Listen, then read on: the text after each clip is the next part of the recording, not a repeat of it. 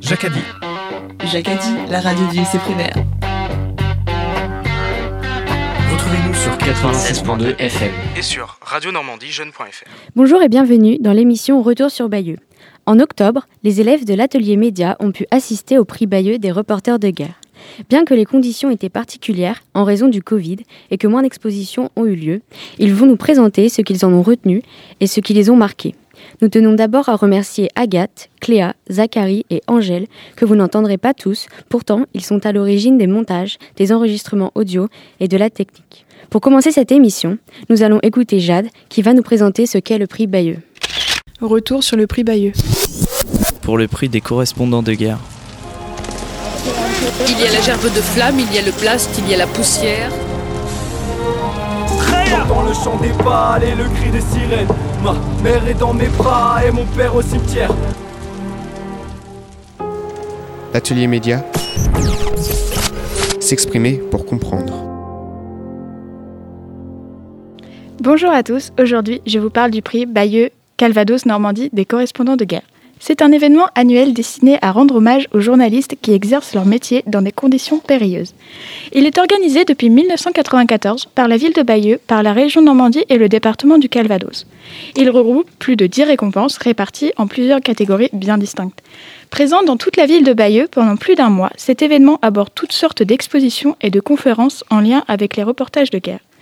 Étant une manifestation internationale, pour les jeunes lycéens et participants, c'est un bon moyen de découvrir un milieu méconnu, voire inconnu pour que- qu'est le journalisme. C'est aussi une occasion pour les professionnels du métier de se faire connaître et de rencontrer un public varié, mais également scolaire. En effet, plusieurs établissements normands y participent durant tout le mois.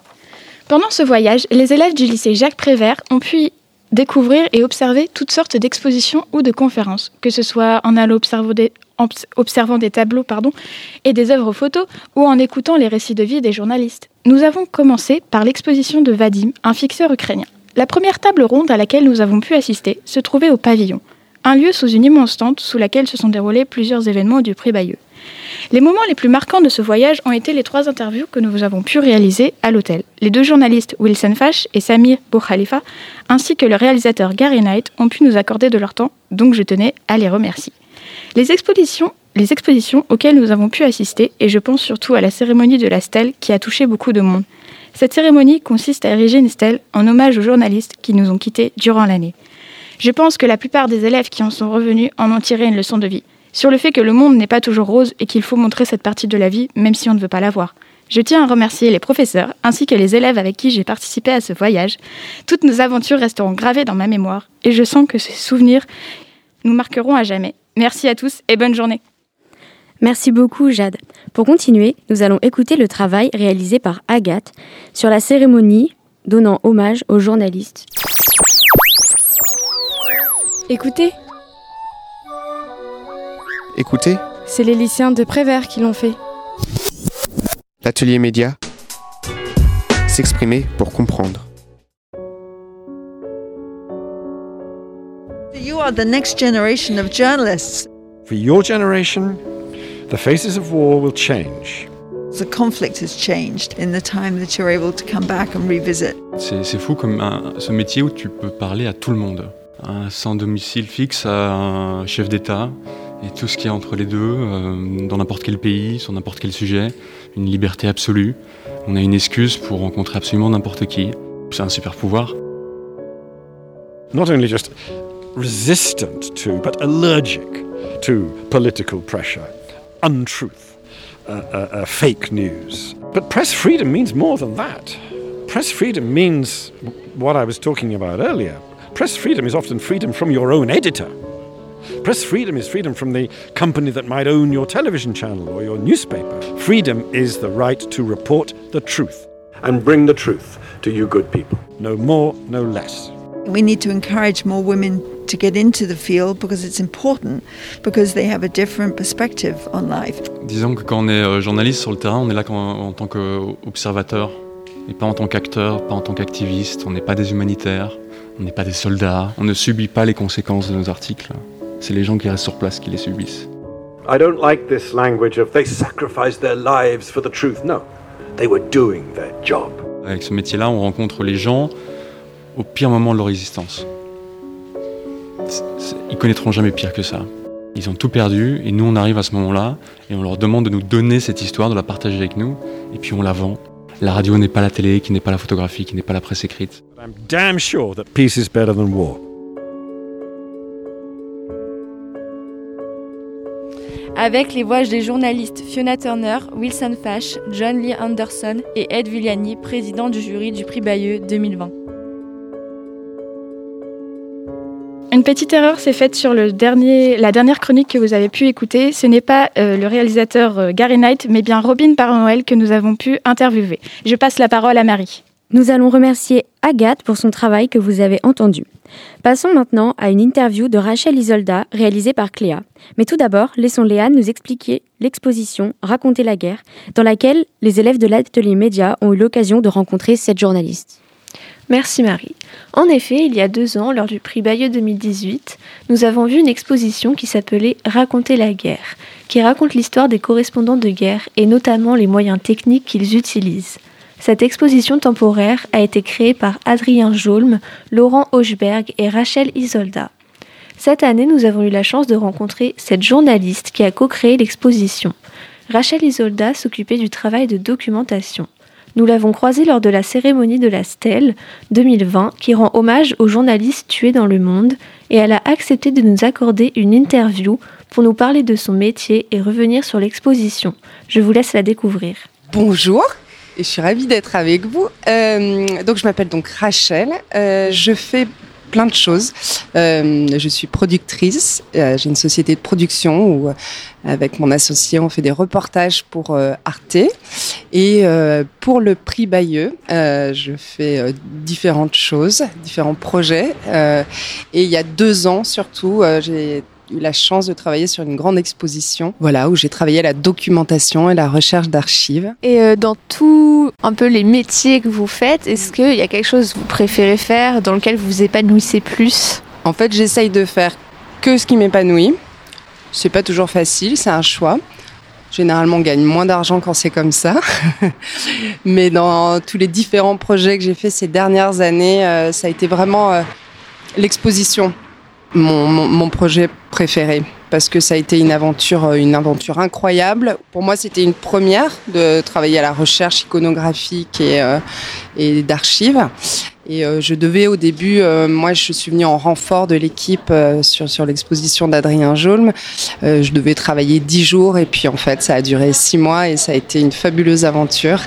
Et voilà, là j'ai eu un, un déclic sur ce que je pourrais éventuellement euh, refaire euh, pour d'autres projets. Est-ce que euh, vous pourriez nous représenter brièvement l'exposition Raconter la guerre? Euh, bah, Raconter la guerre, en fait, c'était une exposition qui avait été pensée par Aurélie Vielle du festival et elle voulait pour la 25e édition, il y a deux ans, en 2018, euh, faire une exposition historique sur le métier de correspondant de guerre.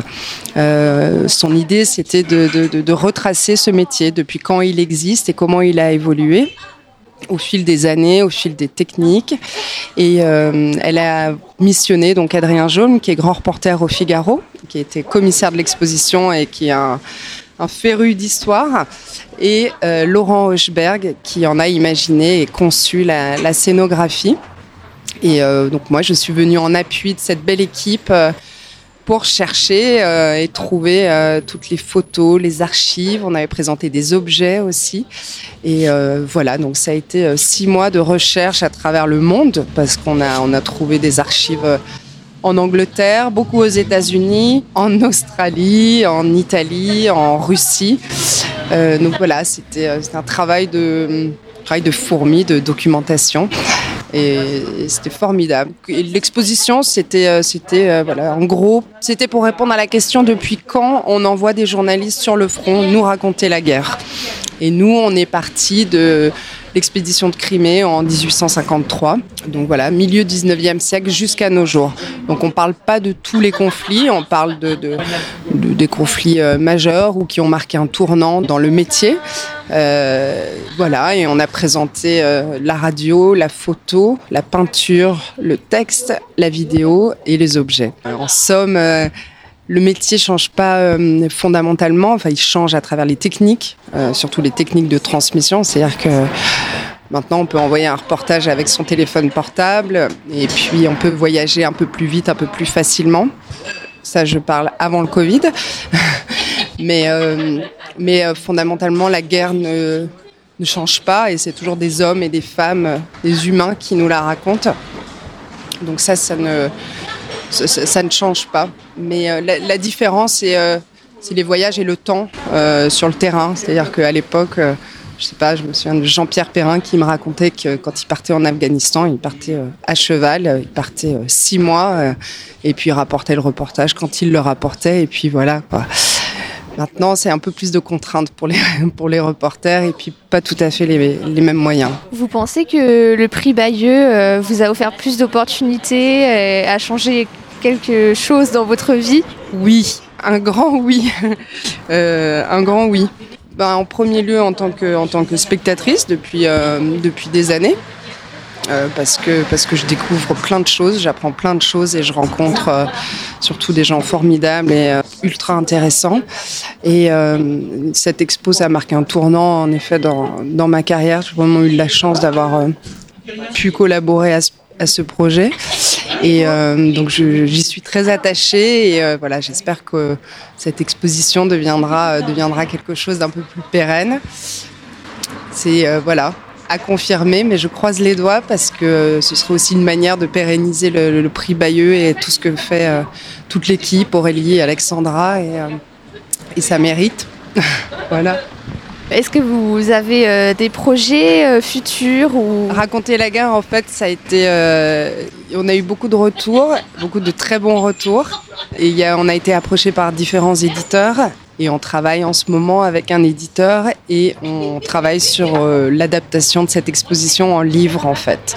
Voilà, donc c'est la même équipe, toujours en partenariat avec le prix Bayeux et avec Laurent Hochberg qui a fait la scénographie, qui maintenant fait le graphisme du livre.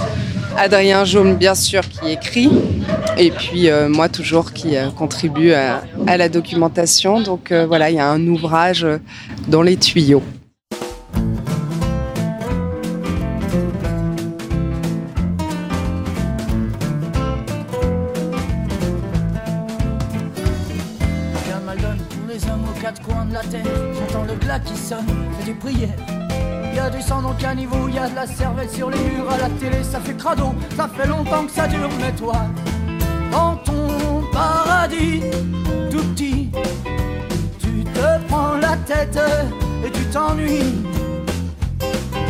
Tu sais même pas quel goût ça a la vie, là-bas.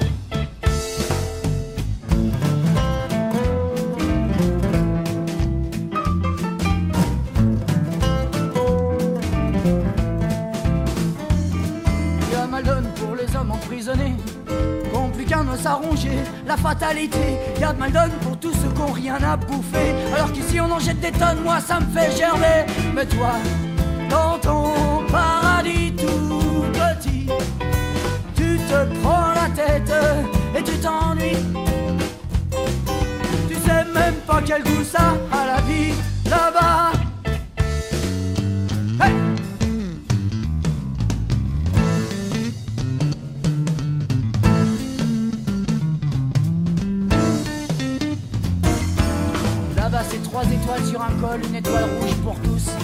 bonne étoile. Là-bas dans les ghettos, y en a qui se font la peau à grands coups de pétoir pour juste un bout de trottoir. Là-bas dans les stades, c'est l'arbitre qui a un gros flingue et ses cartons rouges pour tout le monde. Mais toi, dans ton paradis tout petit, oh, tu te prends la tête et tu t'ennuies.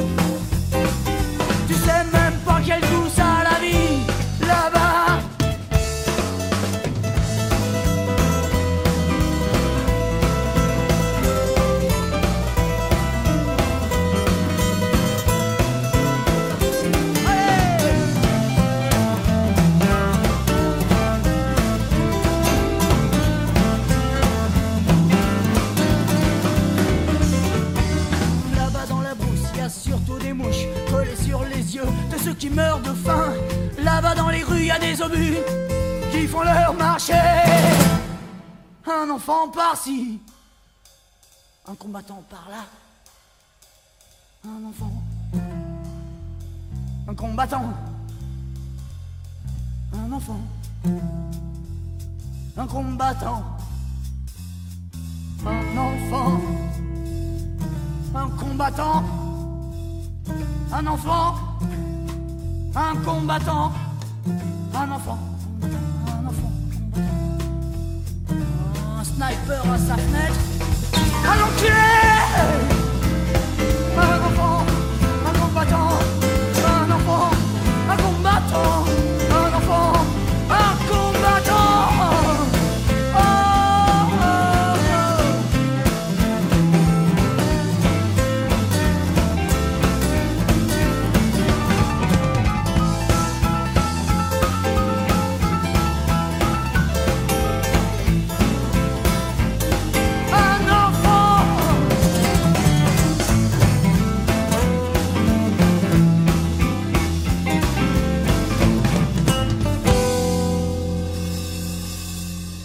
Tout d'abord, merci à Léane et Cléa, dont vous avez entendu les travaux juste avant cette chanson.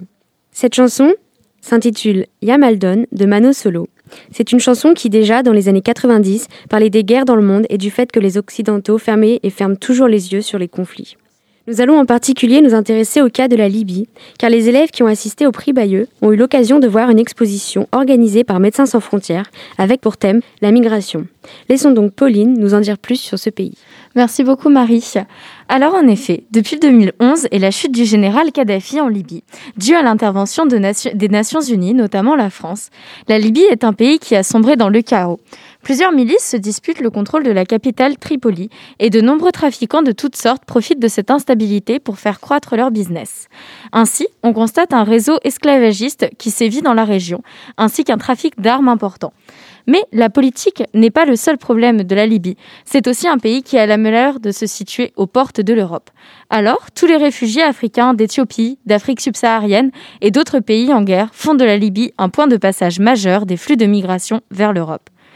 Cependant, le pays n'a pas les moyens de pallier à cette crise. Les migrants sont donc livrés à eux-mêmes, sauvagement enfermés et maltraités dans des prisons d'une condition sordide. Et puis, ce calvaire a commencé bien plus tôt. Pour certains, cela fait des mois qu'ils ont quitté leur pays, qu'ils ont dû, dans le désert, éviter les trafiquants, les terroristes, fuir la soif et la faim, pour au final être internés dans des camps-prisons où ils peinent à survivre. L'horreur ne s'arrête malheureusement pas là. Pour ceux qui tentent de traverser la Méditerranée, ils se font souvent arrêter par des bateaux libyens qui les forcent à retourner sur le sol de Tripoli, l'immigration étant illégale. En tout, ce sont plusieurs dizaines de milliers de personnes qui ont trouvé la mort dans ce périple migratoire. Et seule une poignée parviennent en Europe, où ils ne sont pas non plus les bienvenus. Voilà une brève description de l'enfer libyen, mise en exposition dans la salle de la tapisserie à Bayeux, dans le cadre du prix des reporters de guerre. Et sans plus attendre, nous allons écouter les ressentis du visionnaire qui a été confronté à ces photos. Est-ce qu'il y a des trucs qui vous ont marqué en particulier euh, dans cette expo-là ou pas? Bah, par rapport à ce qu'on a vu avant, euh, bah, pas forcément en fait par rapport au reste, parce que, mais oui, enfin c'est toujours tout est marquant quoi. Mais je- les unes par rapport aux autres, euh, je dirais les images les plus violentes pour moi c'était quand ils étaient hein, tous serrés dans la pièce, et puis euh, l'image de la femme avec la blessure de balle, et puis les bateaux, mais ça c'est voilà. C'est vrai que euh, dans la Libye, on parle beaucoup de, des bateaux qui viennent d'ici. Et là, dans cette expo, on voit vraiment ce qui cause l'immigration, c'est vraiment la violence et euh, la guerre euh, qui est très poussée. Et vous en pensez quoi des, des bateaux, vous? Des, des migrants quand ils partent? Ils ont juste pas le choix, c'est enfin c'est c'est pas des conditions humaines. Bah, ce qui est le, le plus inquiétant, c'est, ce sont ces, ces bateaux chargés de, de, de migrants qui, malheureusement, ils sont perdus en Méditerranée et il y en a beaucoup qui n'arrivent pas. Je trouve que en fait, les passeurs, ils profitent de la situation, mais euh, ils profitent beaucoup. Mais en même temps, ils aident quand même euh, les migrants à y aller, même si c'est pas très safe. Euh, Est-ce que, euh, avant l'atelier média, vous en avez déjà entendu parler des problèmes qui se passent ici? J'ai pas les infos chez moi, donc euh, en fait je, je, je, je m'informe mais sur internet tout ça. Ouais mais en fait euh, c'est moi qui dois aller rechercher les infos et par exemple, enfin et puis même de toute façon les, les informations qui sont déjà toutes triées, bah ça c'est pas du tout mis en avant, c'est caché. Quand on est en France, il y a beaucoup de gens qui voient que les migrants, il y en a trop et tout. Un million, c'est énorme. Et alors que euh, non, il y a un quart qui passe pas et c'est ils vivent un truc horrible juste pour se faire défoncer euh, à l'arrivée. euh. je, trouve, pas- je trouve un peu dégueulasse ça.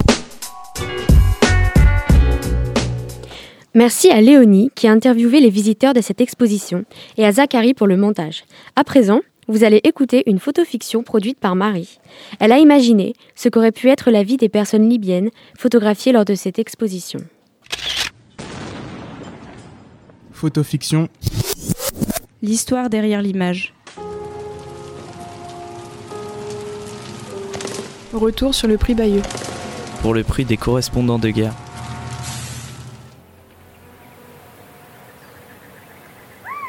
Ils sont là, tous entassés dans cette pièce sale, seulement habillés de matelas pourris. Les visages sont fidèles à l'ambiance de la pièce. Sombre. Un jeune garçon regarde la caméra. Il s'appelle Abdel et a tenté il y a trois semaines de passer la Méditerranée pour rejoindre la Grèce. Sa tentative a échoué, il a perdu sa sœur, et maintenant il doit rester dans cette cellule avec tous ses Libyens. Il n'a pas mangé depuis deux jours et ne connaît pas son avenir. S'il sera enfermé à vie dans une prison, ou si on le renverra dans son village, dans la guerre et la famine. Un faible rayon de lumière traverse la pièce, unique symbole d'espoir. Verra-t-il un jour la lumière douce et libre de l'Europe? D'après une photo d'Alezio Romenzi, faite à Tripoli. Photofiction. L'histoire derrière l'image. Retour sur le prix Bayeux. Pour le prix des correspondants de guerre.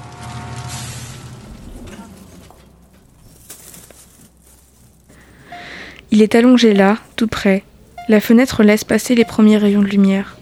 Malek prend 17 ans demain, et alors qu'il devrait préparer son anniversaire avec sa famille, il est piégé dans cette pièce bleue et blanche.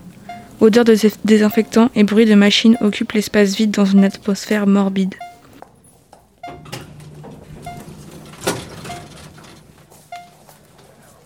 Voilà plus d'une semaine que le jeune homme est plongé dans un coma artificiel, après avoir reçu une balle dans l'abdomen et de nombreux coups. La raison? Un goût trop important pour la liberté et une envie de paix. Comme tant d'autres, la Méditerranée et ses gardes-côtes ont eu raison de lui. Mais ne vous en faites pas, il retentera le mois prochain, s'il survit jusque-là. Photo d'Emmanuel Satoli à Tripoli. Nous allons d'abord remercier euh, Marie pour cette belle photofiction. Pardon. Écoutons maintenant de nouveau Pauline, mais qui cette fois va aborder les mouvements de contestation contre le roi en Thaïlande. Pour mieux comprendre, elle va d'abord nous expliquer le contexte de ce pays. Merci Marie.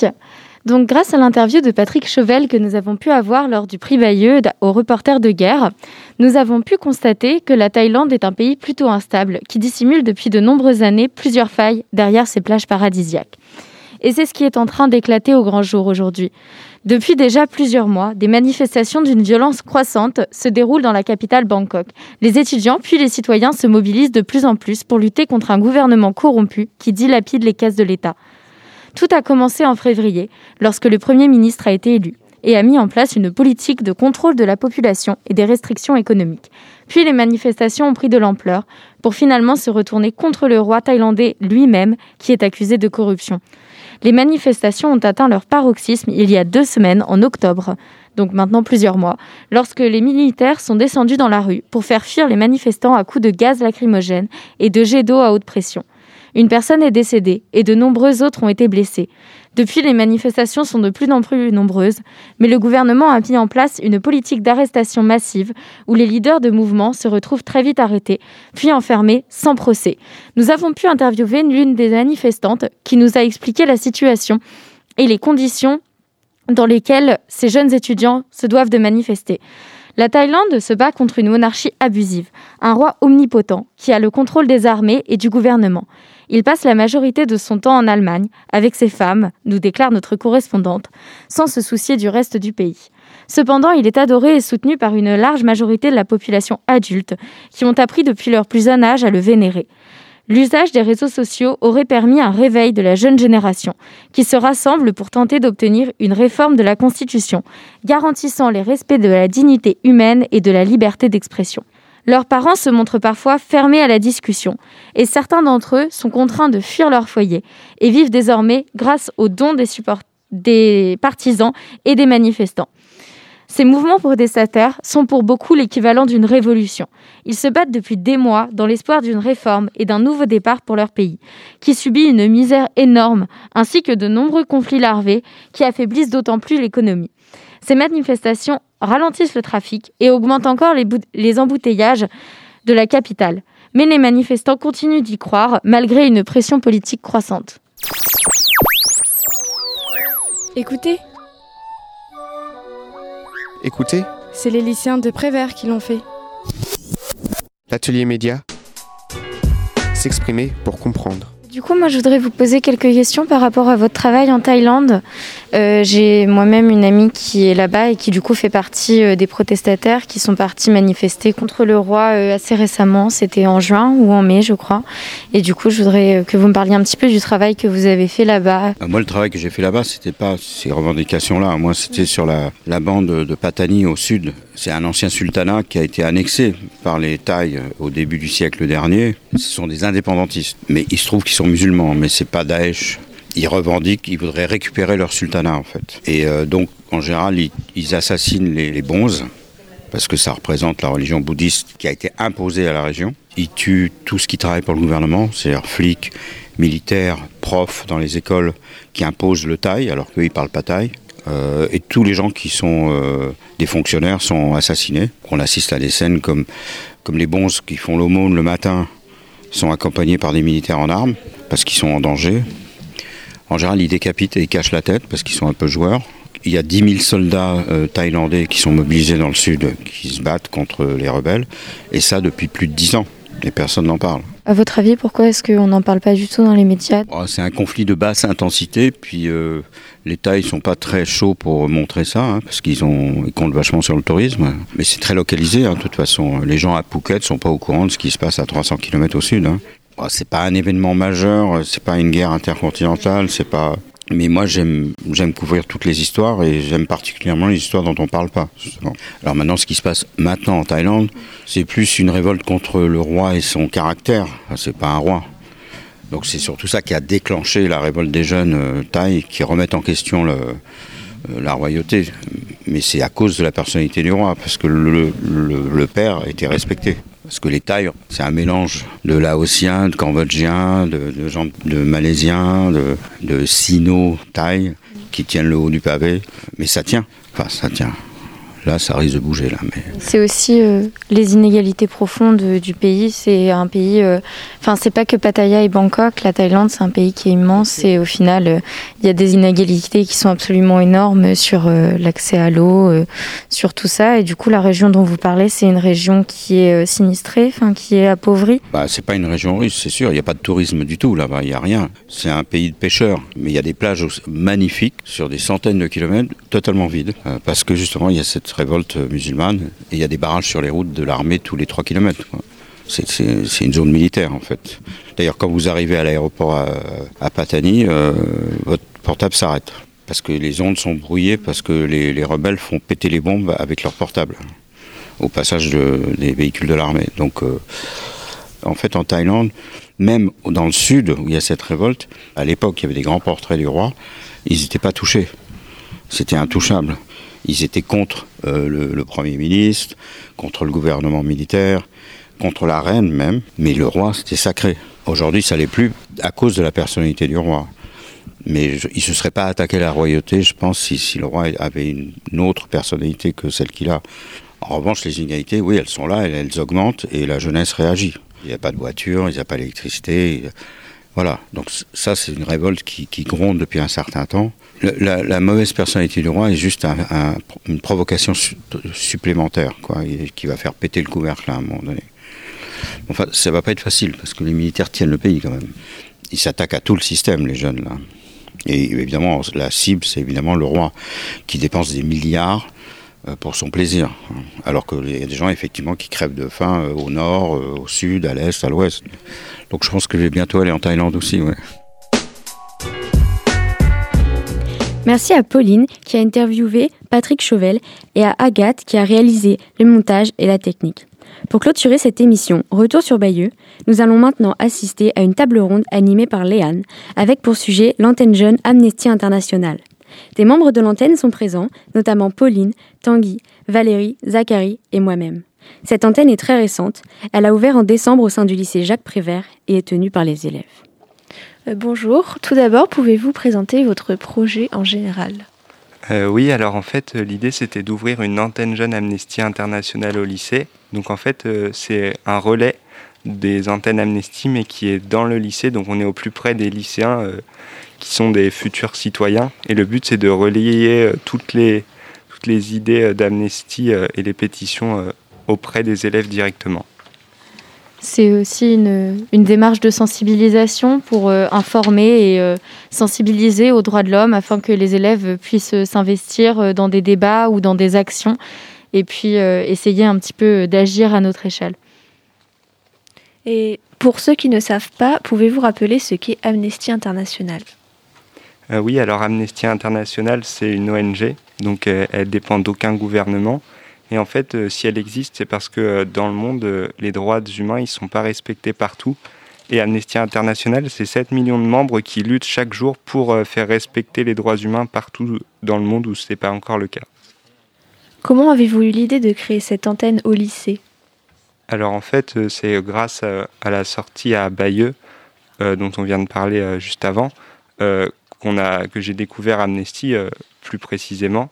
Et euh, grâce aux, vidéos qu'ils font, euh, j'ai vraiment été touché et euh, j'ai voulu ouvrir l'antenne pour justement que plus de gens, plus de lycéens soient au courant de ce qu'on fait, de ce qui se passe dans le monde, mais aussi pour les, comme Pauline le disait avant, pour les sensibiliser et leur permettre de passer à l'action concrètement assez facilement.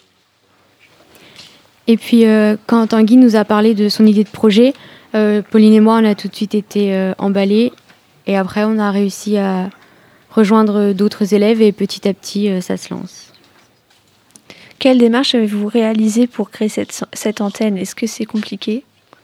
Alors, euh, créer une antenne, c'est pas très compliqué, mais euh, c'est un petit peu plus long avec le coronavirus qui ralentit les procédures. Mais concrètement, il faut, on prend contact avec des gens d'Amnesty, donc ça a été facilité avec le voyage à Bayeux où j'ai pu les prendre contact directement avec eux, donc ça va plus vite. Après, ils nous envoient des informations pour nous aider à entreprendre les démarches et nous expliquer comment la créer. Et en fait, le plus, le plus compliqué, c'est de trouver une antenne euh, proche qui, euh, pour nous parrainer, parce qu'on est obligé d'être parrainé comme on est une antenne jeune. Et après, euh, une fois que des parrainés, il n'y a plus qu'à qu'à remplir la convention tripartite, être membre, et l'antenne jeune est créée. Je pense que Tanguy est un peu modeste et qu'il faut euh, quand même le remercier sur euh, le temps qu'il a passé euh, avec à gérer tous les papiers, l'envoi des papiers. En soi, faire partie d'une antenne jeune pour Marie ou pour moi, ça n'a pas été très compliqué dans le sens où il a juste suffi d'être un petit peu motivé. Ça demande pas énormément de temps d'agir. Par contre, sur toute la documentation et toute l'administration, on doit quand même un grand merci à Tanguy parce qu'il y a passé plusieurs heures. Donc je pense que c'est important de le souligner. Qu'est-ce que vous faites concrètement quand vous vous retrouvez? Alors, euh, nous, euh, on, a ouvert deux créneaux, donc, euh, qui sont, je le rappelle, pour tous les élèves qui nous écoutent, le jeudi et le vendredi, de midi à 13h en semaine A, dans la salle S134. Et qu'est-ce qu'on y fait dans ces créneaux-là? Bah, On commence par, mettre en avant un sujet important où les droits humains ne sont pas respectés dans le monde. Donc on apporte l'information aux élèves. Donc c'est que des choses vérifiées, bien sûr. On leur explique ce qui ne va pas sur le, point de vue des droits humains. Ensuite, on, fait un débat mouvant pour que les élèves puissent participer et interagir et euh, confronter leurs opinions s'ils sont plutôt d'accord, plutôt pas d'accord avec euh, les points de vue d'Amnesty. Et euh, dans une troisième partie, après leur avoir exposé le problème, on leur montre comment, comment ils peuvent agir si ça les touche et comment ils peuvent faire changer les choses. Donc ça passe plutôt par les pétitions, mais après on peut aller plus loin en faisant des interventions dans les classes. Et, euh, ça, on peut le préparer avec eux en dernière partie de, ces créneaux-là. Il faut aussi rappeler que l'antenne, elle est encore jeune, ça fait, ça fait seulement un mois, du coup on n'a pu effectuer que quelques réunions, mais il y a d'autres projets qui vont se mettre en place. Euh, c'est ralenti avec euh, la Covid parce qu'on ne peut pas forcément intervenir dans les classes ou mettre en place toutes les actions qu'on aimerait pour par exemple faire des collectes ou réunir ou réunir des dons. Mais euh, c'est quelque chose qui va se mettre en place au fur et à mesure et euh, il y a plusieurs actions. Par exemple, euh, donc on a eu l'idée peut-être d'organiser des ventes de nourriture pour essayer de récolter des fonds pour Amnesty et ce genre de choses, ça va se mettre en place seulement dans la durée. Donc pour le moment, et les élèves qui ne peuvent pas venir sur les sur les créneaux qui sont ouverts, c'est pas pour autant qu'ils ne peuvent pas s'engager dans l'antenne Amnesty, parce qu'effectivement, il y a ces créneaux pour échanger, pour débattre. Je rappelle aussi qu'il y a euh, à 17h, de 17h30 à 18h le jeudi. Mais euh, c'est aussi faire, faire partie de l'antenne, c'est aussi euh, faire partie du groupe Messenger sur lequel on s'échange des idées, des idées d'action. Et le but, c'est que tout le monde puisse intervenir et proposer ce qu'il souhaite pour, pour que lui puisse s'engager. On est bien sûr ouvert à tout type d'action. Bon, il faut bien évidemment que ça corresponde avec euh, l'esprit Amnesty. Mais par exemple, euh, dans une des dernières réunions qu'on a pu faire, il y a une personne qui a proposé d'aborder euh, l'environnement. Donc on y a réfléchi et on va probablement avec lui voir pour organiser quelque chose de manière à ce que ça touche tout le monde et que ça plaise au plus de monde possible. Et puis plus récemment, on a, donc on a reçu du matériel et on a pu exposer l'exposition Brave dans le lycée. Donc c'est une exposition qui a, qui a été créée par des membres d'Amnesty. Et nous, en fait, euh, grâce à l'antenne jeune, on leur permet d'avoir plus de visibilité dans le lycée. Et, euh, et, cette exposition, elle est donc dans le lycée et tous les élèves peuvent la, la regarder euh, sans problème. J'ai vu que vous aviez créé un compte Instagram de l'antenne Amnesty International du lycée. Pour quelle raison? Alors, euh, ce compte Instagram, c'était d'une part pour relayer les informations, par exemple les créneaux sur lesquels on se réunit. C'est aussi pour euh, se donner un petit peu de visibilité et essayer de réunir le plus de monde possible parce qu'aujourd'hui les réseaux sociaux c'est des plateformes qui sont très utilisées donc c'était un bon moyen pour nous de communiquer. Par exemple lorsqu'on a affiché l'exposition euh, hier après-midi, on a on a donc partagé euh, une photo de l'exposition pour inciter les gens à venir la voir, bien évidemment nous donner leurs avis aussi. Et euh, d'ailleurs, si vous voulez nous rejoindre sur euh, le compte Instagram, n'hésitez pas, ça s'appelle Agiprévert en minuscule. Enfin, pensez-vous que les gens devraient se mettre plus au courant des problèmes que traite Amnesty? Alors, oui, en fait, c'est aussi pour ça qu'on a ouvert cette antenne. C'est pour justement amener amener euh, jusqu'à notre public euh, toutes, ces, toutes les causes que défend Amnesty. Et, euh, et après, en fait, l'antenne, elle est encore jeune, donc pour l'instant, on n'a pas fait beaucoup de choses. Mais l'idée, c'est que ça continue dans les autres années. Et en fait, on attend vraiment les élèves, on attend vraiment des retours des élèves pour, pour qu'ils, justement, fassent avancer ces causes-là Effectivement, euh, donc euh, comme euh, Tanguy l'a dit, l'antenne est jeune. On n'a cependant pas eu énormément de retours et on a été un petit peu déçus de ça. Et je pense que c'est important que les gens soient sensibilisés aux droits humains, pas parce que en France déjà on en a et on en est très fiers et on doit les sauvegarder, mais c'est pas le cas partout dans le monde. Et je pense que c'est très égoïste de se dire que c'est parce que c'est dans notre pays que les droits de l'homme sont respectés et encore pas tous qu'on euh, ne doit pas le faire euh, pour les autres pays. Et effectivement, euh, on a été un petit peu déçus pour le moment des retours. Donc, ce, serait, ce serait bien que les gens se mobilisent. Personnellement, je pense que c'est d'autant plus important car on est au lycée, donc la tranche d'âge, c'est à peu près 15, peut-être un petit peu avant s'il y a des personnes qui ont sauté des classes, mais ça va même jusqu'au BTS, il y a donc 20-21 ans. Et on est dans une période où on entre dans la vie citoyenne, donc s'informer sur ce qui nous entoure, et pas seulement en France, c'est quand même très important.